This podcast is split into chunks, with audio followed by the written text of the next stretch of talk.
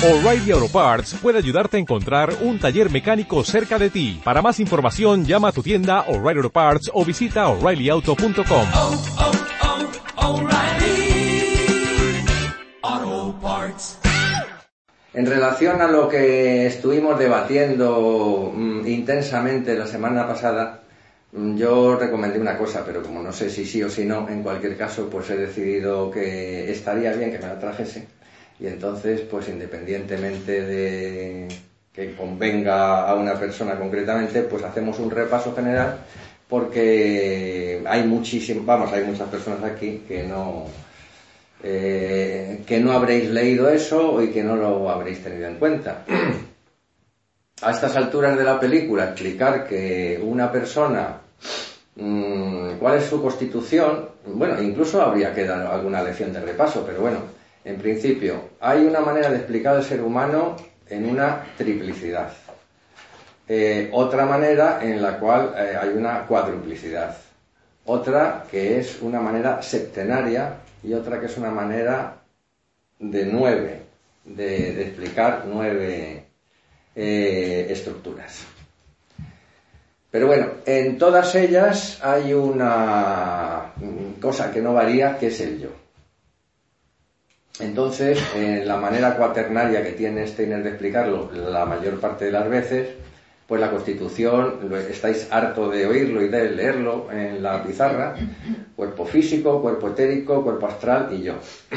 Eso todo lo hemos oído 400 veces, por lo menos. Pero mmm, es verdad que no se han definido eh, normalmente los aspectos del yo. Siempre se han hablado de algunos matices, algunas características y tal. Y entonces, pues como consecuencia o al hilo de que se estaba tocando el otro día la figura del Cristo desde la descripción que hace San Juan en el Apocalipsis, pues me pareció conveniente eh, leeros lo que dice Steiner al respecto, porque es una cosa que es, eh, tiene bastante enjundia, me ha dado una nueva perspectiva a lo que hablamos el otro día, y además es que es muy breve, o sea que no son ni dos páginas. Ya sé que dos páginas a nosotros nos pueden durar dos o tres sesiones, pero bueno, yo eh, me defenderé como gato panza arriba para leerlo todo de corrido, porque lo tengo muy acotado y entonces, pues, a partir de eso que leamos, pues haremos unos comentarios. Se sugiere la referencia, porfa. Yo ya lo he visto, la página si puede ser. Sí, 121, 122 y 123. Lo que pasa es que no son tres páginas realmente, sino que son unos párrafos que en total abultan como dos páginas. Pero bueno, lo leo desde los, exclusivamente los párrafos que yo tengo acotados. Y esto es, pues, es, eh, corresponde al libro del Apocalipsis de significado de las revelaciones de San Juan, de Rudolf Steiner, el Apocalipsis, capítulo, vamos, conferencia octava, que la dio en, Nur, en Nuremberg el 25 de junio de 1908. Y dice Steiner, y ya hemos avanzado ahora lo suficiente en nuestras contemplaciones como para haber visto cual espada de doble filo, qué espada cortante constituye el yo humano. El que no comprende que este yo constituye una espada de doble filo no entenderá gran cosa del sentido cabal de la evolución de la humanidad y del cosmos. Aquí ya te está diciendo, a ver, no, no, no os descarriéis que tenéis que entrar en este, en este concepto. Es decir, como no entendáis esto, no os vais a enterar de la evolución de la humanidad y del cosmos. Por un lado, es este yo la causa del hecho que los hombres se tornan interiormente duros y rígidos y que buscan poner al servicio de este yo suyo todas las cosas externas o bienes internos que estén a su disposición. Este yo es la causa del hecho que todas las aspiraciones apuntan a la satisfacción de este yo tal cual. Esto os dará una idea más o menos de qué, de qué características. Egoísmo puro y duro. Está claro. Este, esto es un lado del yo. Buscar adueñarse de una porción del patrimonio mundial colectivo, para mí, del patrimonio mundial colectivo en calidad de posesión personal. Esforzarse por expulsar de su territorio a todos los demás, combatiéndoles, haciéndoles la guerra, no permitiéndoles entrar en las pateras, pinchándoselas si es posible, quitándoselos del medio y quitándose los problemas que se interpongan entre mi yo y mi propósito. Hay de aquel que se interponga entre mi yo y mi propósito. Si alguien duda que eso es así, que lea la historia. y ya veremos. Vale expulsar de su territorio a todos los demás combatiéndoles, haciéndoles la guerra. Sin embargo, no podemos olvidar, por el otro lado, que ese yo es a la vez aquello que confiere al ser humano su, independencia, su libertad intrínseca, y que realza al hombre en el sentido más real de la palabra. En este yo reside su dignidad humana, constituye el germen de lo divino en el hombre. Este concepto yo pone dificultades a muchas personas. Por ende, el yo será el garante del destino más elevado del ser humano. Por ende, el yo cuando no encuentra el camino del amor y se encierra rígidamente en sí mismo, es a la vez el seductor que hace caer al ser humano en el abismo. El yo, es el causante que hace caer al ser humano en el abismo también. Creo que es importante que leamos esto porque si no, si hacen alusiones así de cualquier manera es como que, joder, ya está Miguel y sus exageraciones. Entonces, esto es importante considerarlo. En tal caso, el yo es el elemento que trae discordia entre la gente y les induce a la guerra de todos contra todos no simplemente a la guerra entre las naciones, porque el concepto nación ya habrá perdido el significado que le damos hoy día, sino a la guerra del individuo contra individuos en los más diversos sectores de la vida, la guerra entre las clases, la guerra entre las castas, entre los sexos, entre las generaciones, en todos los sectores de la vida se tornará entonces el yo en manzana de la discordia y por tal razón es permitido sostener que por un lado el yo puede llevar a lo más sublime y por otro lado a lo más ínfimo. Por ello es una espada aguda de dos filos. Y aquel ser que ha conferido al ser humano la cabal conciencia de su yo, el Cristo Jesús, es como hemos visto representando simbólicamente en el Apocalipsis, con pleno derecho como el que lleva en su boca la espada aguda de dos filos. Mm, hemos expuesto, como ustedes saben, que es un profundo logro el que el ser humano haya podido elevarse precisamente a través del cristianismo hacia este concepto del yo autónomo. El Cristo Jesús ha traído el yo dotado de su pleno potencial. Por esto se impone representar este yo precisamente por la espada aguda de dos filos, tal como se lo hace en uno de nuestros sellos. Por otra parte, es comprensible que esta espada salga de la boca del Hijo del Hombre, porque al haber logrado el hombre la capacidad de pronunciar con plena conciencia el yo, le fue dado la libertad de elevarse a lo más alto o de hundirse en lo más bajo. La espada aguda de dos filos es uno de los símbolos de mayor trascendencia que se nos presentan en el Apocalipsis. Véase el primero de los sellos. Y aquí es donde me surgió a mí una aclaración que no se pudo hacer el otro lunes. Aquí tampoco está explícito en lo que acabo de leer, pero sí está implícito. Y con eso a mí ya me es suficiente. Y de todo esto vamos a escoger exactamente las dos líneas que intrínsecamente pueden explicar lo que el otro día nos explicó.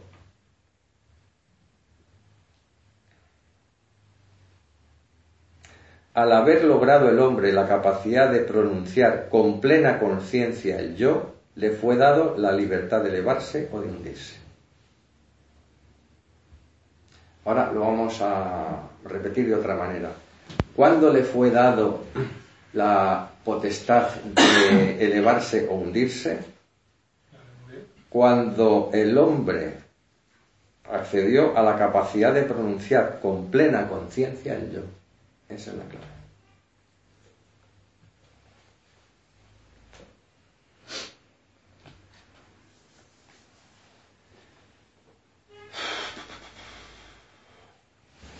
¿Qué significa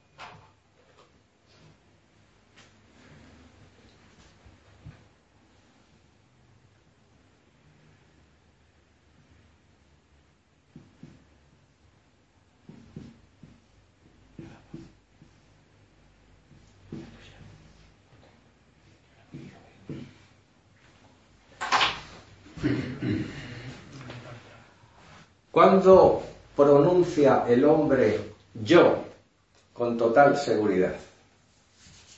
Comienzo del alma consciente. Pero el siglo XX. Más o menos. Claro. ¿Eso qué quiere decir? Que está desarrollando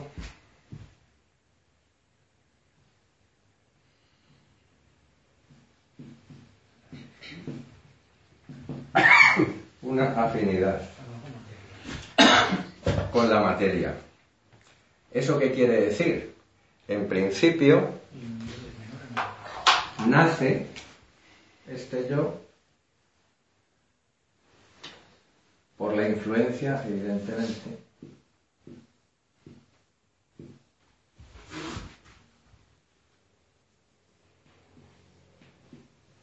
del mundo espiritual. Pero aquí está en un estado Letárgico. de incubación y en un letargo también. Pero ya está. Como estructura. Pero nosotros, ¿cómo tenemos el yo, aparte de como estructura?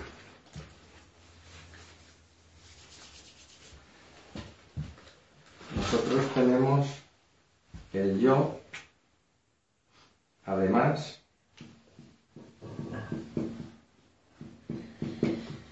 como identidad. Yo soy yo.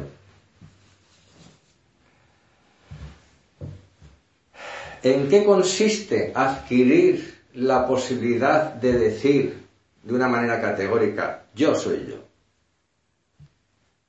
Está dibujado. En irse alejando de aquí, te vas alejando del mundo espiritual, te vas alejando del mundo espiritual, te vas alejando del mundo espiritual. Y en la época del alma consciente hay cuatro señores que pueden empezar a relacionarse de esa manera con la materia, cuatro. Cuando a un nivel estadístico significativo la humanidad puede decir yo, no todos los individuos, un 60% de los individuos, por ejemplo. En el siglo. XX. ¿Qué identidad y afinidad tiene el yo con el mundo espiritual en el siglo XXI?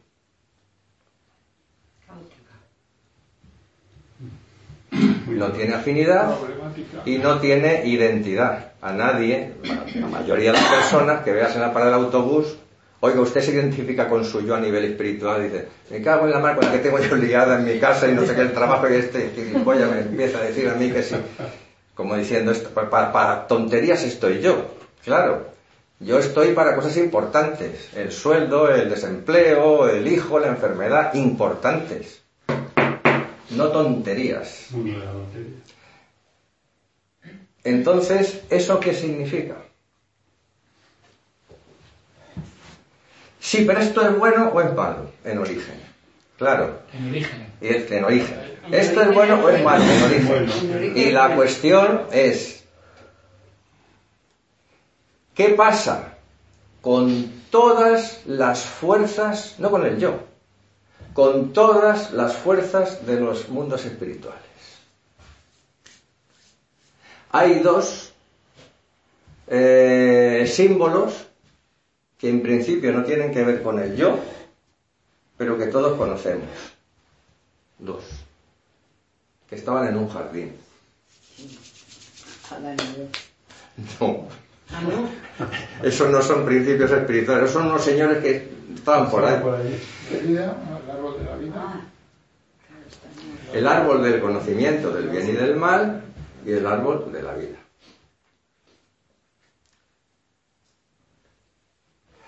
Adán y Eva roban al árbol del conocimiento del bien y del mal algo. No. Sencillamente una divinidad que conocemos como Lucifer se lo entrega. Forma de manzano, de lo que fuera, eso ya no me interesa. Inmediatamente, ¿cuál es la reacción de Jehová? No, no. Pactar.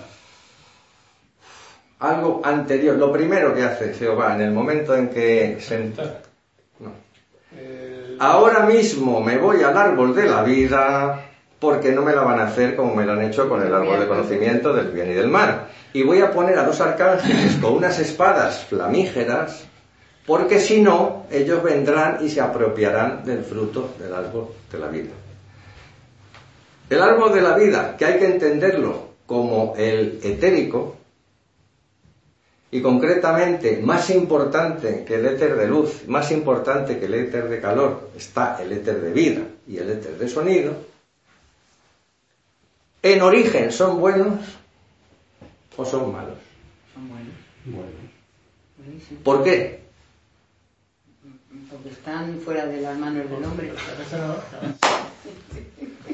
Pero vamos a ver, yo colecciono, no, de verdad, voy a mentir como un bellaco, pero bueno, colecciono eh, encendedores, cipos, mm, con gasolina y que dan una llama tremenda. Entonces, yo tengo un niño de tres años que se te trae unos amiguitos de tres años, en, en total son diez niños, y les digo, tomar el cipo que acabo de comprar y jugar con él. ¿Ese cipo es bueno o es malo? Horrible, va a ser horrible, tremendo, pero no por el encendedor en sí, sino por en manos de quien está. Exacto. Ahora, si está en manos del papá, si no es un psicópata ni es un incendiario, pues lo usará con tino y lo usará con prudencia. Pero en los niñitos de los tres añitos, o sea, líbrenos Dios nuestro, claro. Es decir, todo lo que un ser espiritual, una divinidad tiene, es maravilloso dentro de un mundo de armonía, de un mundo de sabiduría y de un mundo de belleza. ¿Vale? Y, por lo tanto, que será conveniente. ¿Y eso como le llamamos? Bueno, bondad. ¿Vale? Ahora, en el momento en que cuando el hombre dice yo a sí mismo, que es hace dos telediarios para nosotros, somos unos de los que estamos estrenando este asunto, porque antes la humanidad estaba en todo esto, pero no aquí. Entonces, nosotros estamos en esto. Y eso requiere, exige nuestra situación, haber perdido una identidad espiritual y haber pedido una afinidad automática. ¿Qué se exige para desarrollar una identidad espiritual? Y ahora tenemos nosotros que desarrollar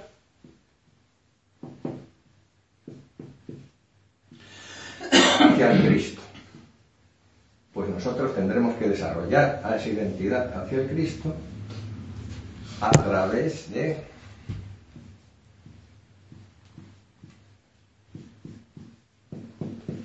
una voluntad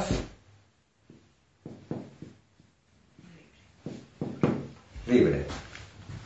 Y si no, no habrá esa identificación, sino que lo que ocurrirá será que irá bajando. Ahora, a partir de aquí, si esa identidad no está eh, eh, marcada por la voluntad libre que lo va a producir, ¿qué, quién se va, ¿qué se va a encargar de hacer que en una parte de la humanidad se desarrolle una voluntad libre que desarrolle una identidad hacia el Cristo? Una información. Lo que estamos haciendo aquí. Lo que pasa es que esa información se tiene que llegar a convertir, evidentemente, en un conocimiento personal, individualizado y demás, y entonces sí, se podrá hacer eso. En caso de que no se haga eso, es que yo cada vez va a intensificar su afinidad con la materia. Y en ese caso, ¿qué es lo que va a ocurrir? Pues si se intensifican con la afinidad de la materia, entonces las fuerzas de la subnaturaleza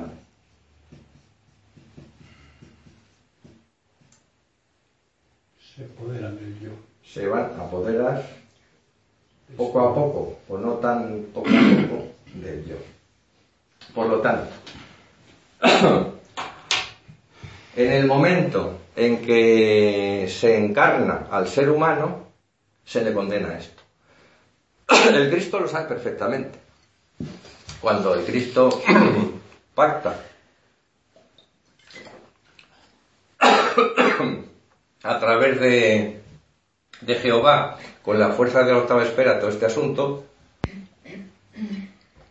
sabe perfectamente que las fuerzas de la subnaturaleza se van a poner en contacto con el yo, mucho antes de que lleguemos a esta historia, ya desde aquí va a empezar. Lo que ocurre es que todo eso va a permanecer, el bien y el mal va a permanecer en esta zona, en la zona metabólica y por lo tanto en la zona totalmente inconsciente. Ahí hay un combate entre los dioses. A mí me da lo mismo, yo no me entero que combatan. Si combaten, que combatan. ¿Cuándo llega el problema? En la época del alma de conciencia. ¿Por qué? Porque se nos da un pensamiento del que nosotros somos conscientes que tenemos la capacidad de elaboración mental. Y empieza la responsabilidad. Y entonces justamente es cuando nosotros nos llamamos a nosotros mismos yo, porque ya no entendemos como antes, como Tomás de Aquino, que lo entendía perfectísimamente y tampoco está, no sé de qué época era, me parece 1200 o por ahí, Tomás de Aquino, sí, siglo XIII o por ahí, vale. Él sabía perfectamente lo que era el pensamiento. Realmente Tomás de Aquino no decía pensamiento, él decía universal, universales o universalias. ¿Por qué? Porque el pensamiento era universal, cosa que el sentimiento no, el sentimiento es totalmente personal e individual. Pero él veía que esos, eh, esos pensamientos le llegaban de los mundos espirituales y además los tenía clasificados, primero, segundo y tercero. Primero, pues el arquetipo que tiene Platón, que es la universalia ante ren, antes de que sea la cosa, por lo tanto está en los mundos espirituales, sin manifestarse, in rebus, in re, en la cosa, cuando ya lo veo manifestado en un árbol, en un caballo, en una montaña, en lo que sea. Y luego lo que era lo más importante, que era la universalia post-ren, después de la cosa. Si estás en los mundos espirituales como arquetipo y luego has bajado al ser, ¿qué más tienes que hacer? Pues que da un recorrido. Porque de todas las cosas que existen, lo más importante no es que estén en los mundos espirituales, ni que se manifiesten en lo físico material. Lo más importante para el ser humano es que se comprendan en la mente del ser humano. Por lo tanto, la tercera forma de la universalia era en la mente del ser humano a través del cual ese arquetipo, esa universalia, ese pensamiento se comprendía. Y entonces se comprendía lo que es un árbol, se comprendía lo que es un caballo, se comprendía lo que es el mar, lo que es la montaña. Ese Bien, mecanismo es el que sería interesante estudiar. bueno, pues es escolástica se llama. No, no, pero desde el punto de vista de. Claro, pero el tema es que eso que él lo tenía tan claro, no mucho tiempo después, seguramente en el mismo siglo, Nicolás de Cusa te dice lo contrario. Es decir, nosotros somos cultísimos, pero resulta que nuestra mente, a la hora de llegar a comprender a la divinidad, se manifiesta impotente. Por lo tanto, nosotros somos doctos a nivel material, pero a nivel espiritual somos ignorantes. Y escribe su máxima obra, que se llama La docta ignorancia, de, de Nicolás de Cusa. Vale. Entonces, según vamos viendo Pero que la carta de naturaleza a las dos cosas. todavía, todavía, Cosa que Kant luego se va a cargar. No, no, pero vamos a ver, Kant también da carta de naturaleza a las dos cosas. De hecho, recibe de su profesor, de su maestro, la enseñanza de que en todo existe la cosa en sí. Ellos no lo llaman espíritu, pero es lo mismo, la cosa en sí. Y entonces dice, sí, sí, la cosa en sí está en todo. Pero resulta que el hombre, por su organización sensorial, es incapaz de llegar a la cosa en sí. Por lo tanto, mm, pensar en la trascendencia y en Dios, tanto si existen como si no, por cierto, que el señor Kant era creyente. Sí, entonces incongruencias todos. son así. Era creyente y entonces decía, vamos a ver, la crítica de la razón práctica que la conoce todo el mundo, no se puede conocer el espíritu, no se puede conocer la trascendencia ni los mundos espirituales. La crítica de la razón práctica, vamos a hacer un manual de comportamiento ético porque si no... Lo he dicho, he dicho, porque- has aplicado la crítica de la razón práctica. Al principio, a la primera te has querido referir como la crítica de la razón pura. La crítica de la razón pura es eso. Y la crítica- Es que han hecho práctica las dos. No, no, la crítica de la razón pura es, es lo primero, es la, la limitación. Realmente nosotros somos todos, nosotros somos hijos de Kant, en el sentido de entender que la verdad está limitada y nos tenemos que mantener dentro de las cosas que concretamente podemos comprobar y experimentar. Y luego, como eso es así, y yo soy creyente, pues resulta que entiendo que nos vamos a matar unos a otros si no tenemos ninguna referencia trascendental, y ya que no la podemos tener trascendental, al menos la vamos a hacer social. Y entonces, pues vamos a hacer aquí unas normas para poder convivir socialmente. Es decir, que estás poniendo unos paños en el ojo, pero realmente lo que has hecho primeramente es sacarles los ojos a todos y luego decir, claro, como no podemos ver, hombre. Pero el tema es que en el momento en que el yo crístico, o si no es crístico que fuera de los espíritus de la forma, o si no que fuera de los serafines, querubines, me da lo mismo, dentro de su entorno son operativos de una manera homogénea y positiva y benéfica, y en el momento en que se aísla el mismo, la misma esencia, lo que es maravilloso y extraordinario y que genera sinergias, aquí lo que genera es antagonismos, guerra y separación.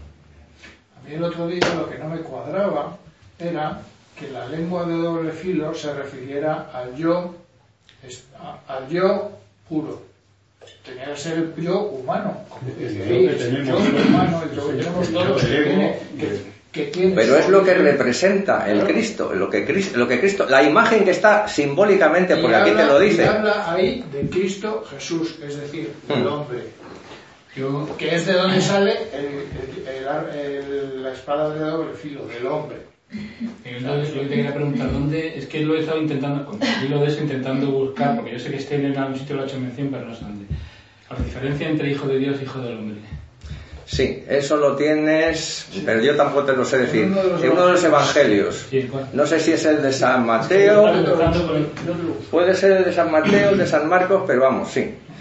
Vamos a ver, eh, la diferencia es que eso se trata de, diferentes maneras, incluso entre antropósofos, entre sacerdotes y tal.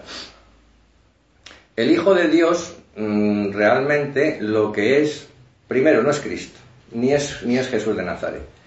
eh, hijo de Dios o hijo del hombre son sencillamente instrumentos iniciáticos, metodología iniciática. Entonces puede ser hijo de Dios o se puede ser hijo del hombre.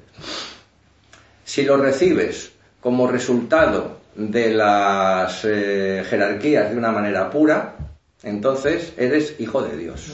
Es un nivel iniciático. Sí. Y si lo recibes como consecuencia del desarrollo de abajo arriba, que es lo que nosotros eh, de alguna manera estaríamos haciendo, pues es el Hijo del Hombre, es decir, lo que puede ser generado del hombre y lo que puede ser generado por la divinidad. Ejemplos. Hijo del hombre sería Zoroastro, hijo de Dios el ánima cándida. Es que ahí menciona a Cristo como hijo, de, hijo, Sí. hijo del hombre. Sí, Y, y cuando habla del filo también menciona ahí expresamente hijo del hombre, no menciona al otro. Por eso es lo que me entró a mí la duda, digo, para profundizar un pelín en eso. ¿no? si están hablando del Hijo del Hombre, están hablando de qué es lo que pasa en Jesús.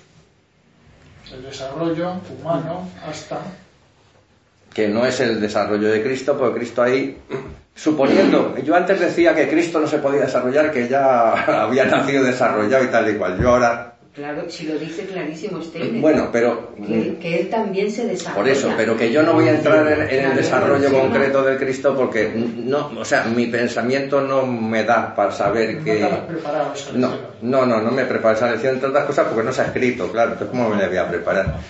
Pero lo que de alguna manera sí se ha desarrollado y se ha desarrollado perfectamente es en Jesús de Nazaret. Sí, pero es que eso, el que lo ha hecho ha sido Cristo. Sí, sí, estamos de acuerdo. Pero el tema, para nosotros, es que no podemos...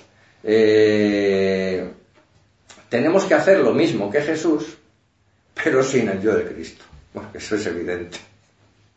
O sea, ¿con qué yo? Pues tú con el tuyo, yo con el mío. Es que no es lo mismo. Pues no, no va a ser lo mismo, ¿no? Bueno, ¿cómo se llama? Pero sí, sí. eh, lo que pasa es que él me parece que en ese, en ese evangelio lo explica, aunque luego en otras ocasiones él lo, lo manifiesta de otra manera. Entonces, Ya iremos formando el cuerpo místico de Cristo. Yo tengo una duda de lo que has dicho antes, de que yo creo que primero al hombre se le da el éter de vida y luego se le quita, porque hace mal uso de él. ¿No? Vamos a ver. En la época de los turanios. no, no, no, no, vamos a ver. Estamos hablando de que se le quita vida. De- eh, en, en el paraíso, Adán y Eva, mm, si queremos hacer una localización, estamos hablando en la Lemuria. Lo que es el, eh, el mal uso del éter de vida eh, se genera mucho después en la Atlántida, no en la Lemuria. Otra cosa es que cuando se da nombre a las cosas, antes de Lucifer, bueno, antes de Lucifer, antes de que Lucifer hiciese la jugarreta, porque imagino también estaría por allí, pero bueno, no estaba enredando todavía. Entonces eh, Jehová dice, vamos a darle nombres a las cosas. ¿A qué cosas? A las cosas del mundo. Y entonces todos los ángeles hacen fila y tal, y dicen, ¿y cómo? No tenemos ni puñetera idea. Aquí todos calladitos, mm, mirar cómo se hace el asunto. Y ahora le vamos a llamar a Adán, eh, a ver, Adán, empieza, nombra. Y ahí la cuestión es que Adán empieza a nombrar todas las cosas del mundo. ¿Con qué? ¿Con su magnífica conciencia? ¿Con sus magníficos poderes? No. ¿Estaba manejando Adán en ese momento el éter de vida? Pues claro que sí.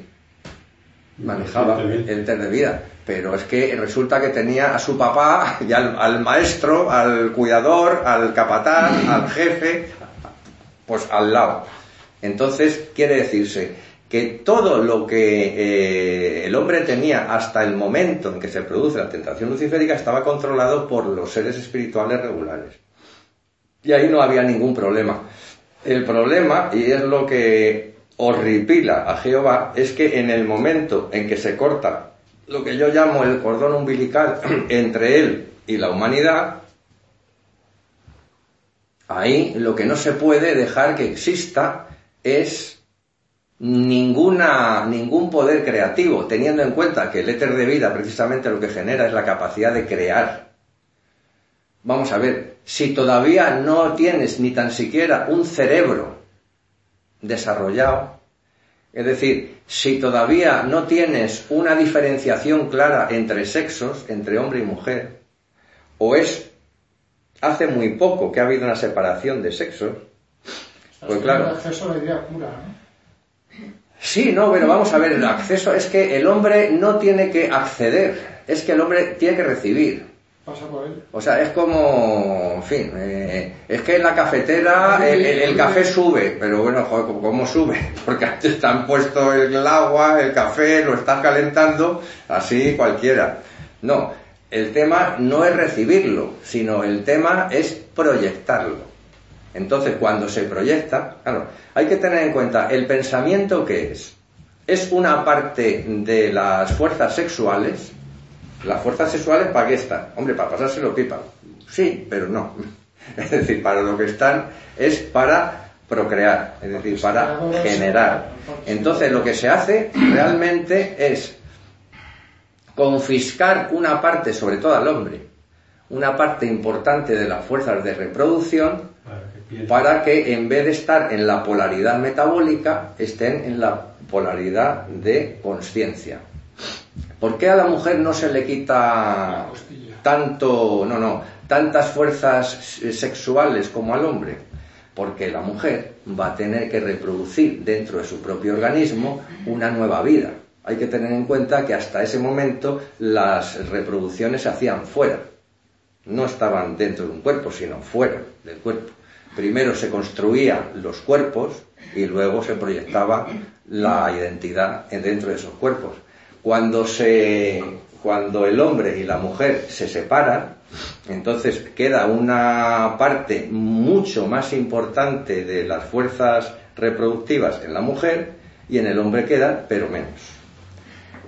Eso le permite al hombre en aquel momento, y estamos hablando de un ser que está siendo creado, no que está eligiendo, sino que está siendo creado, las fuerzas de conciencia. Esas fuerzas de conciencia luego generar, bueno, primero van a generar evidentemente una potencialidad de pensamiento. En, cuando ya eh, se encarnan, entonces se desarrollará un cerebro. Entonces se desarrollará un cerebro. Pero mm, todo eso eh, se hace muy despacio y precisamente en la época lemúrica. Por lo tanto, no se puede decir, no, es que el hombre empezó a decidir y tal. No, si el hombre todavía era un, proyecto. Y como he dicho muchas veces, cuando eh, mm, Lucifer promueve la independencia del ser humano y la manifestación de sí mismo contra Jehová o al margen de Jehová, pues es como si comparamos a un embrión humano de cuatro meses o algo así por el estilo. Dice, venga, nace. Joder, espérate un poquito, o sea, por lo menos que tenga siete meses. No, no, no, con cuatro. Y a andar y a manifestarte. Pues evidentemente que vas a ser un aborto andando. No es por nada, pero lo que le meten a Lucifer es un embolado. Hombre, a Lucifer, más que a Lucifer, Le meten un embolado. Hombre, le yo creo que es al hombre, más que al Lucifer. A ver, lo que quiero decir es que Lucifer, siendo una entidad jerárquica del cosmos de necesidad, le hacen ser el líder y la iniciativa de hacer un trastoque de cosmos de necesidad de a cosmos de libertad y, y- y pasas a ser el malo de la película. Sí, el primero que, el primero que rompe la... El. No es el primero. No adelante, es- a ver. No es el primero que, que lo rompe, pero sí es el que hace que se desborde el vaso. Entonces es el que causante de que se desborde el vaso. Lo que pasa es que hay cantidad de gente que está estudiando antroposofía que entiende que el Lucifer es el principio y el fin del mal. No, no, no, muchísimo antes de Lucifer, pues se ha estado preparando tres manvántaras y medio para que pueda tener efecto la última fase de- del Bueno. drama, que es eh, lo que hace Lucifer. ¿no? ¿Es el creador del mal o es el primer terapeuta que desarrolla procedimientos para resolver el mal? Según se mide. Sí, bueno, bueno, no, no, no me quiero Pero eso es ya... una historia. No, no, no. No, no, no nos vayamos por ahí, pero vamos, que yo creo con, que con esta, me parece a mí que con este esquema se comprende un poco mejor que, que el otro día, que realmente no podemos hablar de la maldad o la bondad de los elementos o de las fuerzas, sino de los que lo manejan, que los que lo, lo manejan y la conciencia del que lo maneja es el que lo vuelve bueno o malo. Ya, podemos empezar con el libro. Pues yo que mirar una cosa, perdona. Pues no mucho causa. Hasta lo que le la...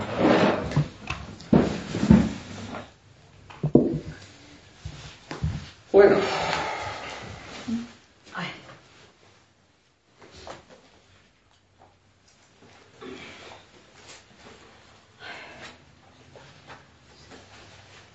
Nos quedamos en Tolstoy, ¿no? espera, que te lo digo. Los seres humanos han comprendido muy No, en el primer perfectamente. punto y Sí. aparte de K114. En la 114. sí, pero sí, los seres humanos, sí.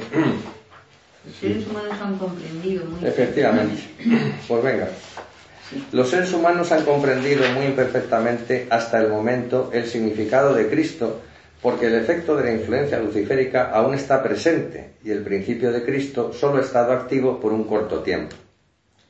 Y si bien hoy la gente se propone cooperar en algunas actividades externas, no tienen ni idea de lo que es armonía y acuerdo entre almas en asuntos íntimos e importantes. Todo lo más tienen un vago sentimiento en sus pensamientos con su intelecto que no sirve para gran cosa. Verdaderamente, el cristianismo está solo al comienzo, si bien penetrará en el futuro cada vez más en las almas, ennobleciendo sus yoes. Esto se siente de modo especial en los pueblos jóvenes que sienten la necesidad de identificarse, impregnarse de la fuerza de Cristo para seguir adelante. Es decir, aquí se está mm, afianzando lo que muchas veces mm, a mí me parece como un poco temerario querer explicar, que realmente estamos empezando con el tema. Cosa que se nos ha dicho y estamos acostumbrados a estar educados en que, uy, el cristianismo, si ya llevamos dos mil años, nosotros tenemos ya callo en, esa, en ese hecho y en esa idea y en esa conciencia, pero no. Y aquí pues lo dice Steiner, verdaderamente el cristianismo está solo al comienzo. Uno de nuestros contemporáneos en la Europa Oriental, seguidor del gran filósofo ruso Soloviev, dijo, el cristianismo no nos debe unir como nación, si no perderemos nuestro yo, y con él la posibilidad de convertirnos en un pueblo. Esto no hace sino probar la necesidad de que el cristianismo penetre en las profundidades del alma humana.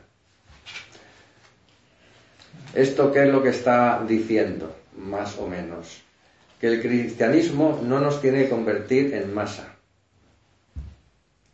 Nos tiene que respetar como individuos. Y entonces, Y si solo respetándonos como individuos formaremos un pueblo. formaremos conscientemente un pueblo. Porque claro, un pueblo lo podemos formar de muchas maneras, conscientemente o inconscientemente. De hecho, estamos acostumbrados de miles y miles de años a formar los pueblos en masa y inconscientemente. Pero yo repito, estamos estrenando las cosas totalmente en el siglo XX. Porque si nos damos cuenta cómo se han hecho, es que nuestros padres y nuestros abuelos son hijos necesarios del pasado, pero del pasado del siglo XVIII, del siglo XVII, del siglo XII. Y nosotros no, nosotros somos los que nos toca romper con todos esos y esas impregnaciones últimas, todos esos rescoldos que hemos visto cuando éramos pequeñitos, nos toca sustituirlos por algo que al menos deberíamos de tener en la conciencia, aunque no, podíamos, no podamos ir a los parlamentos, ni al Congreso de Diputados, ni al Senado, ni, generar leyes, pero por lo menos tendríamos ya que tener algunas ideas sobre cómo se tienen que generar y confeccionar los programas culturales, sanitarios, artísticos, educativos, eh, financieros, es decir, de todo tipo, desde el conocimiento y la conciencia del mundo espiritual. Pueblo hebreo es un pueblo de transición, ¿no? Porque efectivamente es un es una masa gregaria y el yo está a través de la sangre, pero es el inicio de que se empiece a, a separar en yoes para formar, y precisamente para formar el pueblo se va del pueblo hebreo, es decir, se disemina por Grecia, a través de Grecia, por Europa. Si es que realmente el pueblo hebreo, el pueblo hebreo es un pueblo maldito porque está maldecido, pero está maldecido por todos los vecinos. Es decir, es un, pueblo que ha estado muy machacado y sigue todavía machacado en el alma de muchas personas, ¿no? Y Que- machacando a los demás también. Bueno, bueno. Bueno, eh, sí, pero lo que está haciendo, desde luego, simplemente una reacción a lo que a, a lo que él ha recibido a través de los, Pero de machacando a los los siglos. demás porque lo que ha adquirido es un extraordinario dominio de las fuerzas materiales. Entonces maneja Sí, la sí, materia y el dinero de una manera tan extraordinaria que vacila a todos los demás, a todos los demás pueblos vecinos, claro. pero no porque llegue a un sitio y diga aquí me apoya no sé quién y no sé cuál en 1940 y tantos yo llego con millones de dólares y voy a tener uno- unos vergeles y voy a tener unos castillos voy a tener no no no tengo nada. Llego con una mano delante otra mano detrás y estoy en un desierto. Pasan 40 años los demás siguen en, en la Edad Media y yo ya me, me he montado en 1990, ya estoy en el siglo XXI. Perdona, Miguel. Los judíos están recibiendo dinero de ¿Qué otros es? judíos del mundo entero. Ana Mari, que sí, que sí. Es que antes de, antes de decir lo que acaba de decir Miguel, se han procurado tener todos los bancos en el otro lado. Pues claro, pero vamos a ver, si la cuestión, y eso es lo que les pasaba siempre, es decir, ellos eh, eh, han tenido, de hecho, si nosotros podemos pensar y tenemos el cerebro que tenemos, es gracias a los judíos, no gracias a otros pueblos. Gracias a Abraham. Bueno, pero es que resulta que no sé de dónde era Abraham, pero El padre bueno, del pueblo. el padre del pueblo hebreo. Pero vamos a ver, eso no, no se lo debemos a Abraham, a Abraham le debemos la generación del pueblo judío.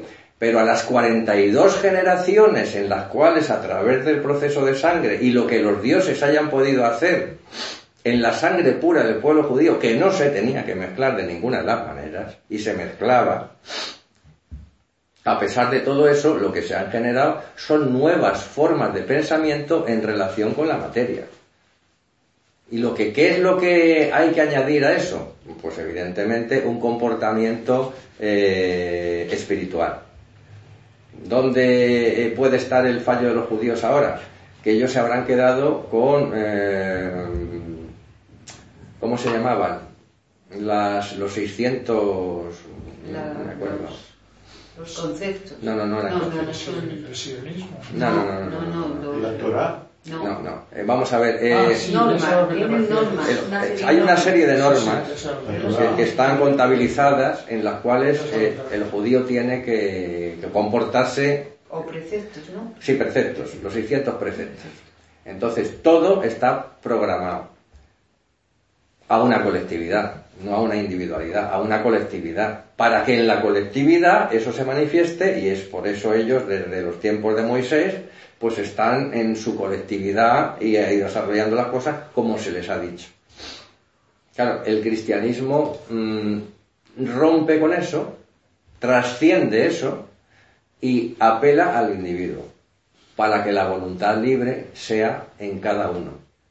Y a través de esa libertad y esa individualidad, es decir, esa colectividad de individuos, no la colectividad de la pertenencia al pueblo, sino la colectividad de individuos, formen los pueblos, en función de una comprensión espiritual. Que eso es la fantasía moral. Entonces, eh, a un judío que le digas lo de la fantasía moral, eh, a un judío ortodoxo, que le digas lo de la fantasía moral eh, y que meta los 600 preceptos en un cajón, pues lo entiende como una herejía, como una ofensa y como algo muy dañino. Y tendrá que hacerte daño si puede. Una pregunta que se me ocurre, así a lo tonto. ¿Hay sociedad antroposófica en, En Israel. en Israel? Sí, sí, sí. Sí, ahí sí. En Japón, en todo. Parece que sí. Bueno, ahí la cuestión, vamos a ver, que seas judío no quiere decir que tengas que ser ortodoxo, no, no quiere decir que tengas que ser Hombre, rabino, etcétera, etcétera, etcétera. pero ya es un dato. Ya, ya, ya, ya, bueno, pero precisamente lo que te quiero decir es que puede haber, es que puede haber muchísimos judíos que estén adaptándose, poniéndose al día y que no sigan esos preceptos. De hecho, lo sabrá. Otra cosa es lo que se quiere mantener. Pero Lo que yo digo, Eso llevaría el mensaje implícito de que en el karma de ese individuo está tras la transformación del pueblo judío. no, vamos a ver, en, eh, en el, en el karma, en la posibilidad, hay que tener en cuenta una cosa, no hay un karma de que te vas a convertir y que vas a regenerar esto, ni tú tienes el karma de reconvertir tal cosa, ni yo el de reconvertir cual otra. Si no, no No, tenemos posibilidades, tenemos... No el del judío. Claro, tenemos posibilidades y tenemos potencialidades. Y luego, de- es decir, nosotros estamos condenados a nacer en determinados momentos, en determinadas localidades y a conocer a determinadas personas y luego con esos eh, mimbres construiremos los cestos que nosotros queramos, no lo que los dioses quieran. Lo que te quiero decir es que habrá una parte de- del pueblo judío que querrá seguir adelante respecto a sus tradiciones, porque es de los que más fuertemente los, han conservado, y habrá otras personas que no querrán seguir manteniendo ese tipo de religión porque entenderán que ahora los tiempos han cambiado y que entonces, pero tú eres judío, sí, porque pertenezco al pueblo, pero no porque realmente comulgue con los preceptos de hace dos mil años o tres mil años. Pues es- esa es la historia.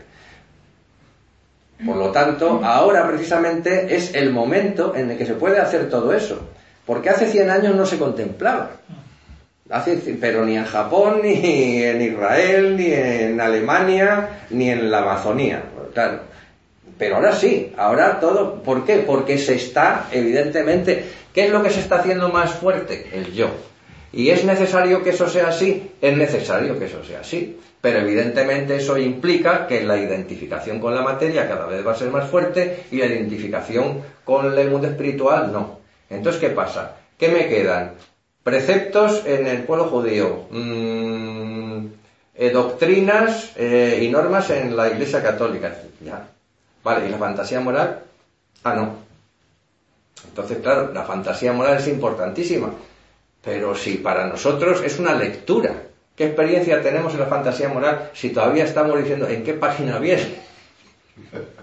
Claro, pero, pero es que es, es, es nuestra experiencia, es nuestro reto, es nuestra...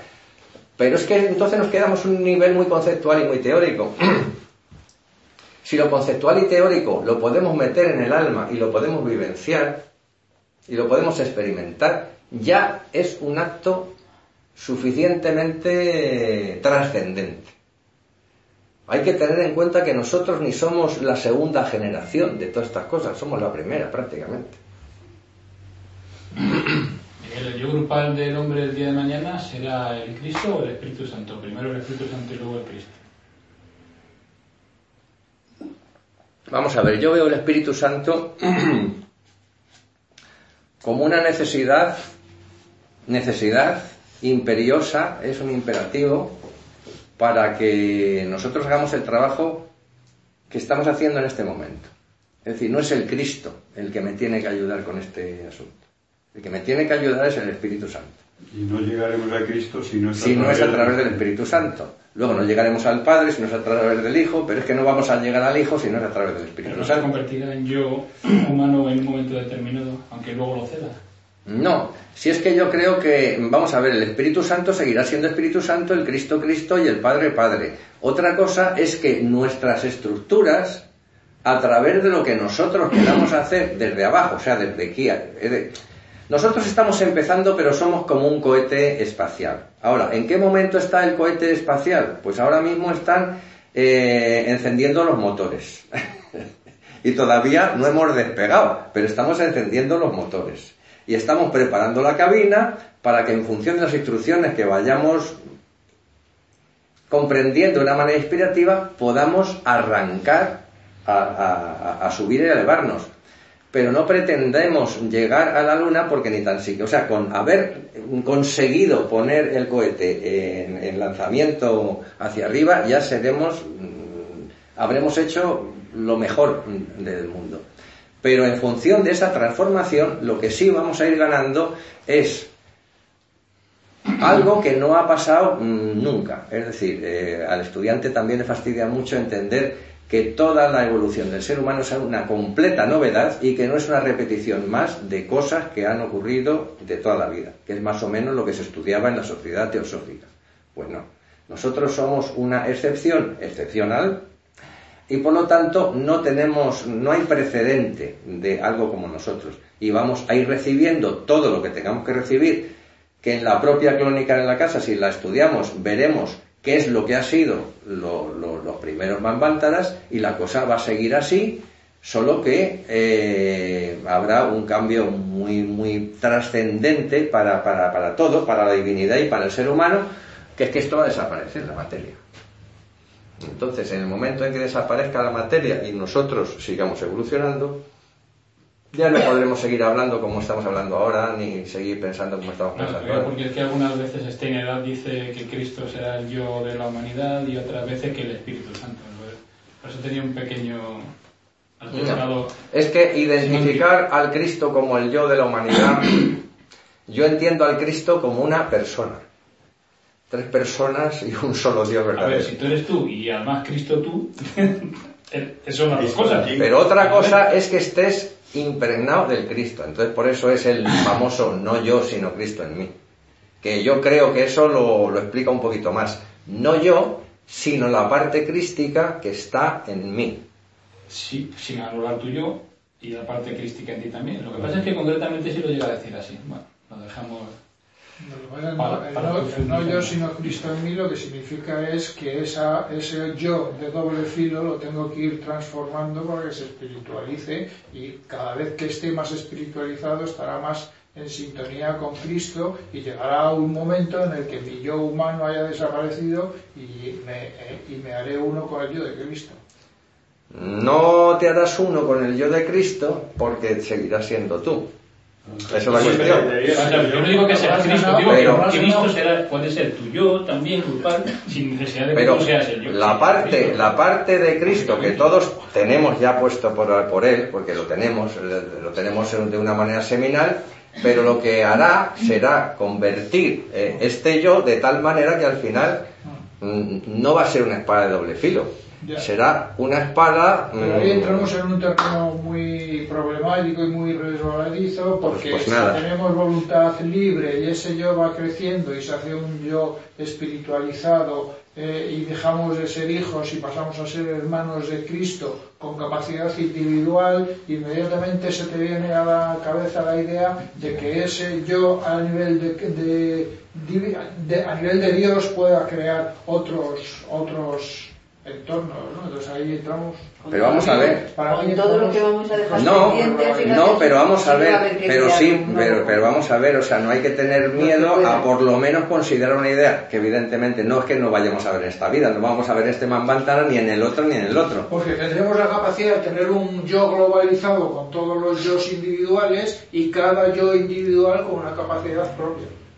Sí, Sí. Pero eso, pero eso es, pero eso es lo que es nuestra finalidad, de que, que vamos a crear, pues claro que vamos a crear. Entonces vamos a ser dioses creadores, claro, ya está. Si es que no hay problema. ¿Y qué problema va a haber entre el Cristo y nosotros? Ningún problema. Porque le vamos a comprender totalmente. Como comprendemos a nuestro corazón, a nuestro hígado, bueno, mucho mejor que a nuestro corazón, a nuestro hígado, porque no lo comprendemos. A estos los órganos no, Sí, pero- pero, a él sí le comprenderemos. Pero el cosmos que formarán, voy a decir... El cosmos que formaremos, ahí sí que te metes en unos jardines, hijo, que... No, no, no, no, no. Lo que quería decir es que el cosmos que formaremos, todos los yo individualizados, hermanos de Cristo, pasará, dejará de ser un yo, un, un cosmos de necesidad y podrá ser un cosmos de otro tipo. Vamos a ver, Cada, eh, cada cosmos, cada cosmos eh, será un cosmos de necesidad. A ver, eh, Fernando, es que va a haber un momento en que el Cristo va a decir lo que tú le tendrías que haber dicho a Javier, a Fernando. Bueno, chicos, Fuera. Es decir, ya estáis suficientemente maduros, habéis aprendido, sabéis todo lo que tenéis que saber, sabéis qué es la realidad, sabéis qué es el cosmos. Y ahora, y ahora la cuestión es que tú tienes la capacidad de crear. ¿Qué quieres crear? Entonces te vendrá y No, entonces, ¿qué tengo que crear, Cristo? No, no, te no. va a venir y te va a decir, pues mira, ya es el momento de que os diga de que tengo un problema con el mal que vosotros tenéis una cualidad que, os- que me ha costado mucho daros y vamos a ver cómo lo resolvemos. Pero eso es antes de que. Eso, eso tiene que eh, resolverse antes de que lleguemos a, a Vulcano. Cuando Vulcano se acabe, es, es que es el momento en el que yo te estoy diciendo que eh, el final de la película va a ser. Estoy encantado de haberos conocido, haberos creado, haberos criado, haberos visto madurar, haberos visto llegar a ser estos dioses tan maravillosos. Y ahora vosotros Crear. os toca. Bueno, de tal manera, aun en ese caso, tiene que existir un sentido de evolución general de todo, de todas las evoluciones de todos los seres. Entonces ya lo que ahora sabremos. mismo, claro, eso lo sabemos. Entonces lo sabremos ahora, a- a meternos en el- Podrá estar en ese sentido el bien y el mal, podrá estar en ese sentido Exacto. otras muchas cosas. Ahora estamos haciendo unas elucubraciones de, Que, de que eso, mejor podíamos seguir y absolutamente. llegar a algún punto. Sí, señora. En otras ocasiones, veremos tres mantras para allá de, de, de otro tipo. Está bien. Pura especulación. Vamos a, Ahora nada, pero bueno. vamos a avanzar un poquito por aquello de... Eso también es. Uy, a julio. A este paso llegamos a octubre y seguimos con esto. A el capítulo. Pero lo bien que se lo pasa a Vicente, que Si no le da dolor de cabeza, pues bueno. No sé yo cómo, si yo tendrá que tomar algún gerogatina de salida de... Bueno, Yo no sé ni, ni dónde le has quedado. Sí. examinemos un ejemplo creciente. bastante drástico, de cómo en su vida más íntima los seres humanos más altruistas y nobles están muy lejos de poseer aún lo que les impregnará en el futuro cuando el cristianismo haya impregnado sus pensamientos, ideas y sentimientos. O sea que aquí te lo dice. Aún los mejores están lejísimos todavía de, de actuar de una manera mm, auténticamente cristiana. Pensad en Tolstoy y en el trabajo de sus últimas décadas que intenta revelar el verdadero significado del cristianismo. Un pensador de su calibre debería merecer un enorme respeto, especialmente en el oeste, donde existen librerías enteras atiborradas de largas especulaciones filosóficas, para no decir más de lo que dice Tolstoy y en unas pocas frases en su libro sobre la vida. Hay páginas de Tolstoy en las que se exponen con grandeza elemental verdades antroposóficas. Se puede decir que en las obras de Tolstoy subyace el impulso de Cristo. Leed sus obras y veréis que están impregnadas del impulso de Cristo. Ahora volved vuestros ojos al gran contemporáneo de Tolstoy, que expandió su concepción filosófica de tal modo que le permitió abarcar toda una época en una visión, casi diría apocalíptica. Soloviev se eleva a una visión clarividente del futuro y nos muestra una perspectiva futura del siglo XX. Si estudiamos sus escritos con simpatía, veremos en ellos una gran altura y nobleza, sobre todo por lo que se refiere al cristianismo.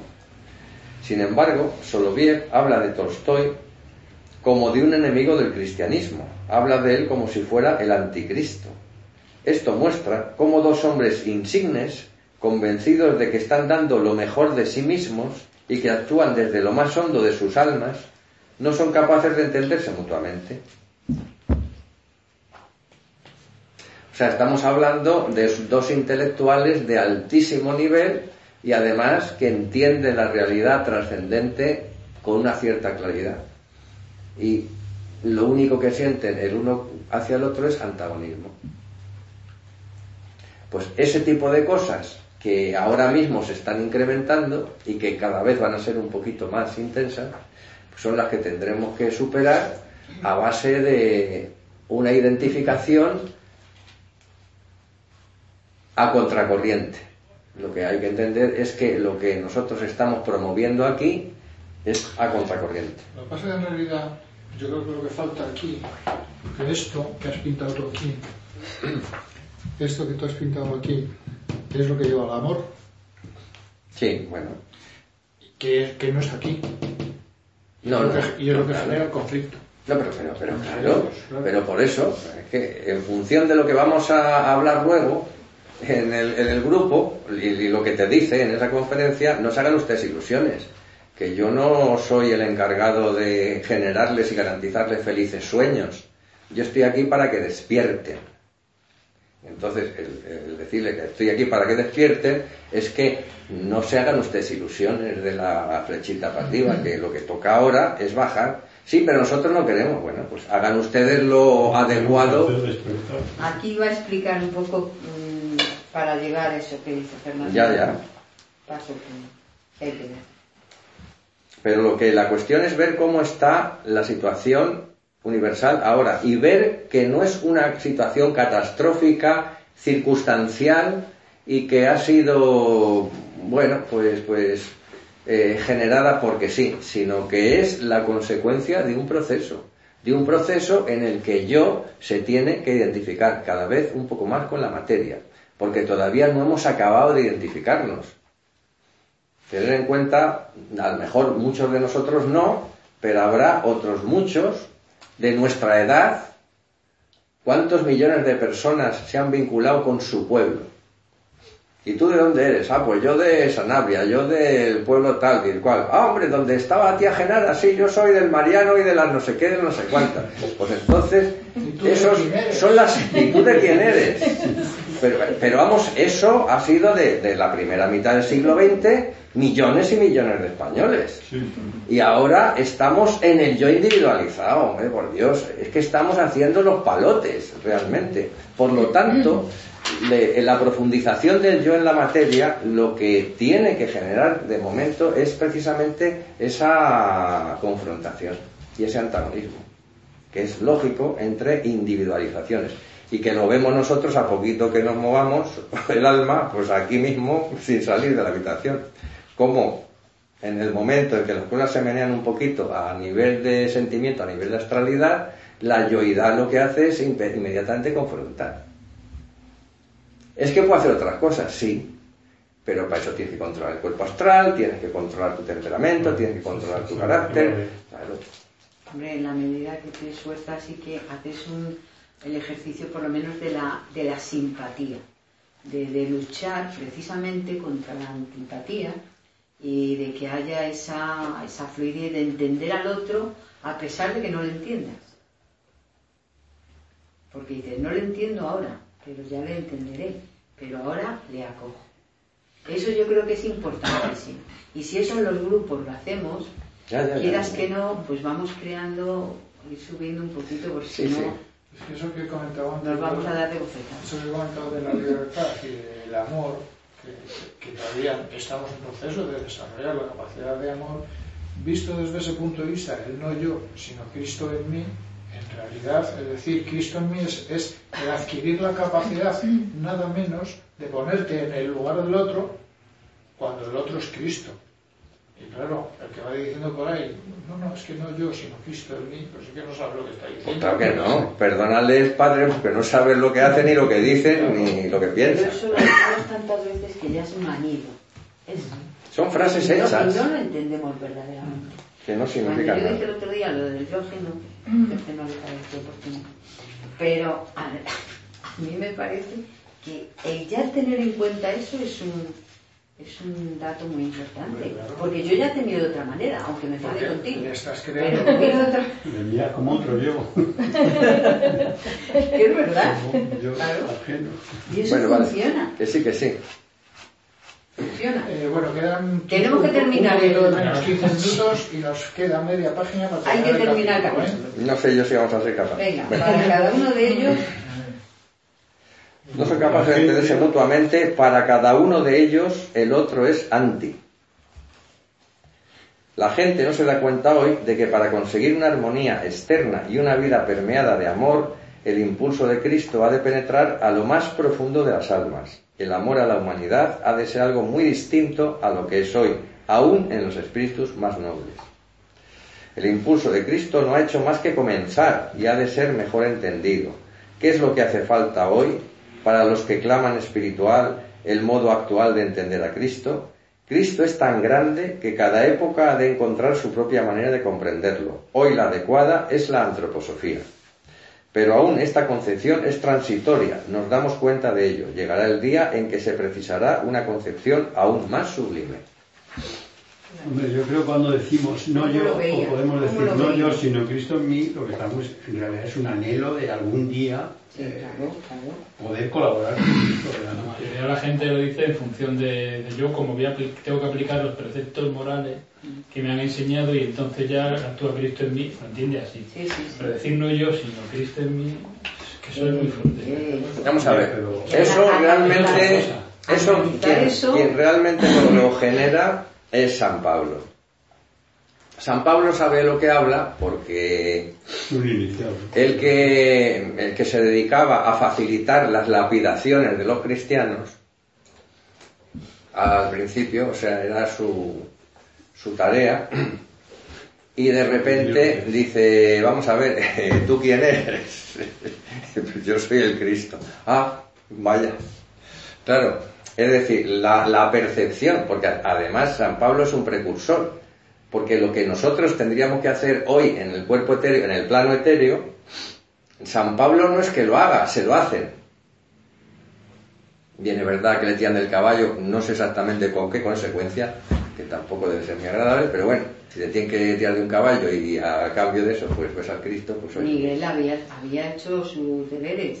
Sí. Había, había sido iniciado, era una persona que había trabajado. Sí, es una persona que había trabajado muchísimo, pero que también estaba pues eh, queriendo acabar con todos los cristianos de una manera muy muy entregada. Bueno, tampoco habla de las encarnaciones anteriores de San Pablo, que supongo que no sería. Pero bueno, la cuestión es que él tiene que actuar como un precursor. Y de hecho, cuando estamos hablando de la iglesia, que si Pedro, que si tal, realmente el que está haciendo un trabajo importante es Pablo. de difusión. Sí, de difusión de enseñanza, de pedagogía. Y ahí, pues efectivamente lo que habla es de los dos Adanes, el, viejo Adán y el nuevo Adán. Y entonces el nuevo Adán, pues efectivamente es el que va a dar la posibilidad de evolucionar, porque el viejo Adán está condenado a- a atrofiarse y a ser absolutamente inútil. Por lo tanto, hay que darle un nuevo impulso y ese impulso se le va a dar el Cristo. Lo que está constantemente Pablo haciendo, como todos los maestros, es enseñando lo que va a ser el futuro. Y que nosotros, todos, ellos y nosotros, somos precursores y somos los antecesores de los que realmente van a hacer un trabajo auténtico de transformación. Porque realmente lo que somos todos son dioses en potencia, pero que evidentemente desarrollaremos ese tipo de divinidad a lo largo de, de milenios, por no decir más años, ¿no? Pero lo primero que tenemos que hacer es precisamente enterarnos. Entonces, lo que, ¿qué es lo que dice Steiner en todo el final de este capítulo de, de la conferencia? Estamos al principio, estamos al inicio.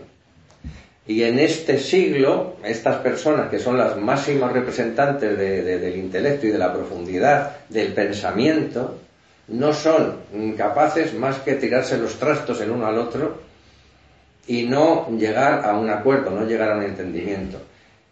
Y que evidentemente todo lo que tenemos que desarrollar respecto al Cristo es algo que está por delante y que nos queda por desarrollar. ¿Y que a quién se lo está diciendo? A personas del siglo XX. Pero es que si esto se ha hecho en 1912, en 1913, nosotros hemos nacido alrededor de los años 50, pues ha sido prácticamente treinta y tantos años después, hemos llegado nosotros. Con lo cual, ¿qué diferencia hay, por ejemplo, entre los primeros personas que estaban escuchando a Steiner y nosotros? Pues que ellos han vivenciado lo que es estar delante de Steiner oyendo determinadas cosas. Nosotros tenemos ahora mismo un archivo de trabajos de Steiner que los otros ni olían. Es decir, podemos tener una información de antroposofía mil veces más importante que la de ellos. Ahora, ¿cuál es la capacidad de asimilación de esa Todas información? las conferencias que dio en su vida, por ejemplo. Por ejemplo. No todas, muchas no. Bueno, no sé. Tenemos todas, otra cosa que las empezamos. No, no, Porque hay muchas conferencias que no las tomarían. en- Que no las tenemos todas. No sé, no, seguro. Que. Pero que da igual, aunque falte el 10%, si es que me da lo mismo. Si son 6.000 y tenemos 5.400 o 5.000, nos falta, ¿qué más me da? Tenemos 5.000 eh, eh, conferencias a nuestra disposición, tenemos que si realmente nos lo, lo propusiéramos y lo, y lo hiciésemos de verdad con una inversión de 5.000 euros o lo que fuera para que fuera maravilloso y extraordinaria. Pero ya no voy a eso. Si la cuestión material la tenemos, estamos sobrados de material de ese. Pero ¿cuál es nuestra capacidad de comprensión? Tenemos una capacidad de emborracharnos de antroposofía de darnos un atracón de información de antroposofía. Y hay que metabolizarla. Pero la cuestión es que no es que hay que ir a, tomar eh, la antroposofía como si fuera cachopo. Si... Los de su época tenían la ventaja de tenerle a él delante. Claro. Y, y recibirían una serie de cosas que nosotros no, no podemos. Pero sin embargo tenemos la posibilidad de usar el yo de una manera más individual que ellos, porque vamos a ver, el yo de, Steiner tenía que formar una grupalidad que sí o que no, tú formas parte de ello y estabas condicionado por ello, benéficamente, pero condicionado. Nosotros no. Entonces, ¿cómo asimilamos la antroposofía? ¿Cómo la metabolizamos? ¿Cómo la interiorizamos? Pues ese es nuestro, ese es nuestro problema, pero vamos, ese no es ya nuestro problema, sino nuestra misión. Yo creo que es una de las misiones más importantes que tenemos.